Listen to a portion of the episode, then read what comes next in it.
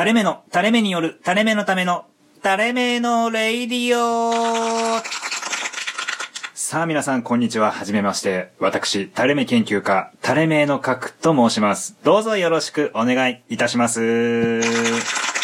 さあ、今日から始まります、この垂れ目のレディオでございますけども、私、垂れ目の核が立ち上げました、垂れ目2.0プロジェクト、垂れ目のの一環に当たるラジオ番組なわけでございます。ま、その垂れ目2.0プロジェクト、垂れ目のとは何ぞやというとこですけども、ね、私、垂れ目なんです。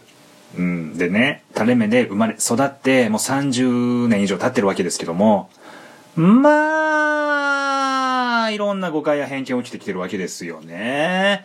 うん。例えば学生時代、部活の試合で負けますよね。おいお前、なんだその顔は？悔しくないのか？だとか、年頃になると恋愛の一つや二つしますよね。私、もっと優しい人だと思ってた。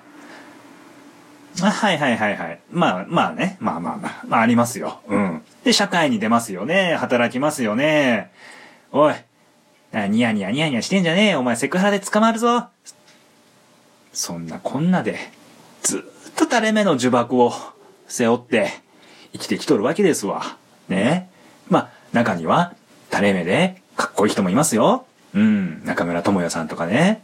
うん。例えばあの、キューバの英雄、チェゲバラなんかもね、実は垂れ目で、うん、かっこいいし、例えば垂れ目の女の子はモテるし、垂れ目メイクをしたい女の子もいるぐらいですから、垂れ目のいいところももちろんあるわけでございますけど、もう、この垂れ目が故に生きてくる、この誤解や偏見、もう、黙っちゃおられんよね。実は私、この垂れ目のの一環で、昨年の12月に東京原宿で、え、ある写真展を開催いたしました。その名も写真展サボる垂れ目。これは私垂れ目の核が5人の働く垂れ目の男に扮して、その垂れ目の男たちの悲哀、腹の底、本音、気持ち、眼差しに、そう、炙り出したわけです。アートという形を借りて表現させていただきました。写真展、サボる垂れ目、原宿にて、やりました。なんと、私と同じ気持ちを抱いていた人に何人も出会いました。これはね、もう、やっぱりねっていうところもあるし、嬉しかったですよね、正直。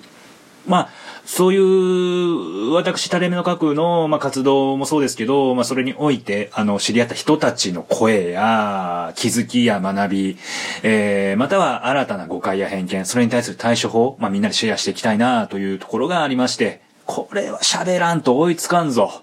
というわけで始めたラジオ番組、垂れ目のレディオになります。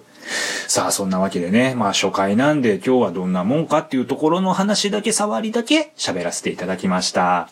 またあの、リスナーの人たちにもね、垂れ目の人いるかと思いますんで、もし気になるな、私も垂れ目だ、僕も垂れ目だよっていう方いらっしゃいましたら、ぜひとも、いいねや、面白いねや、フォローの方よろしくお願いいたします。それでは皆さんまた、目尻は垂れても気持ちは垂れず、また会いましょう。